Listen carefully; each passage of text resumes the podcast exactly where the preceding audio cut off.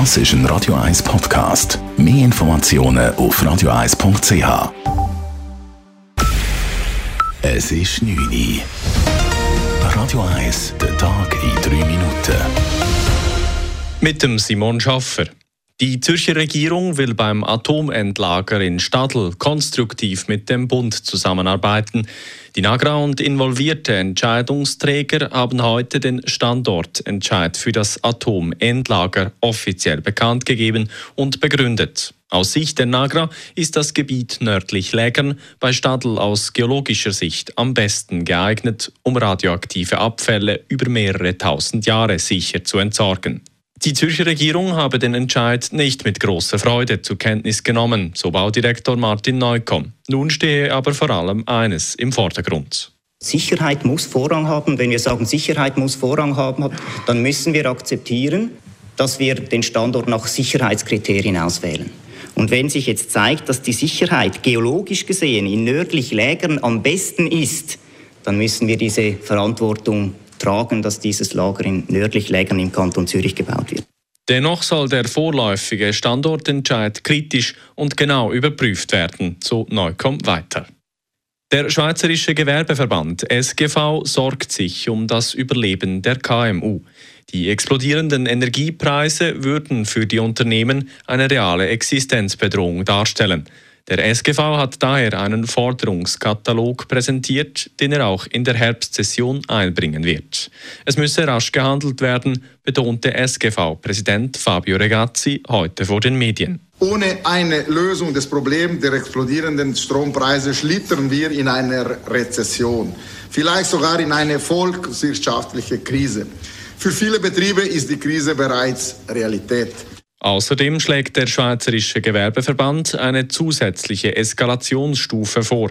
Bevor der Bund den Unternehmen Sparziele vorschreibe, sollen diese selber entscheiden können, wie sie Sparziele umsetzen wollen. Im bisherigen Plan des Bundes sind direkt bindende Maßnahmen vorgesehen. In Bern hat heute die Herbstsession von National- und Ständerat begonnen. In den kommenden drei Wochen wird unter anderem über den Kauf des neuen F-35 Kampfjets beraten. Der Nationalrat muss hier entscheiden, wann der Kaufvertrag unterschrieben werden soll. Derzeit ist noch eine Volksinitiative dazu hängig. Außerdem diskutieren die beiden Räte über die steigenden Preise und mögliche Hilfsleistungen für die Bevölkerung. Weiter soll der Rettungsschirm für Schweizer Stromkonzerne beraten werden, ebenso wie diverse Klimathemen. Nach drei Jahren Pause hat die Stadt Zürich wieder einen neuen Schützenkönig. Der 14-jährige Nils Oliver Stolz erreichte am diesjährigen Knabenschießen als einziger die Maximalpunktzahl von 35 Punkten. Der Königsausstich war somit nicht nötig. Bereits 2019 schoss mit Neva Menzi nur eine der Teilnehmenden die 35 Punkte. 2020 fiel das Knabenschießen pandemiebedingt aus. Im letzten Jahr gab es im kleinen Rahmen den Ausstich der Könige, an welchem rund 30 ehemalige Schützenköniginnen und Könige teilnahmen. Radio 1 Wetter. In der Nacht bleibt es, abgesehen von ein paar Schleierwochen, grösstenteils klar. Morgen am Morgen liegen dann noch ein paar Nebelfelder im Himmel. Die lösen sich aber dann schnell auf bei etwa 10 Grad. Im Verlauf des Tages wird es recht sonnig bei warmen 27 Grad. Gegen Nachmittag wird es ein bisschen trüber. Grund dafür ist nicht direkt das Wetter, sondern der Sahara-Staub, der die Sicht eintrübt. Das war der Tag in 3 Minuten.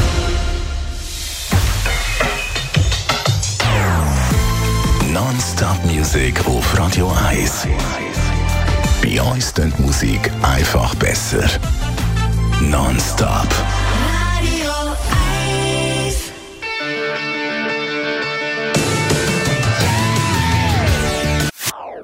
Das ist ein Radio 1 Podcast. Mehr Informationen auf radio1.ch.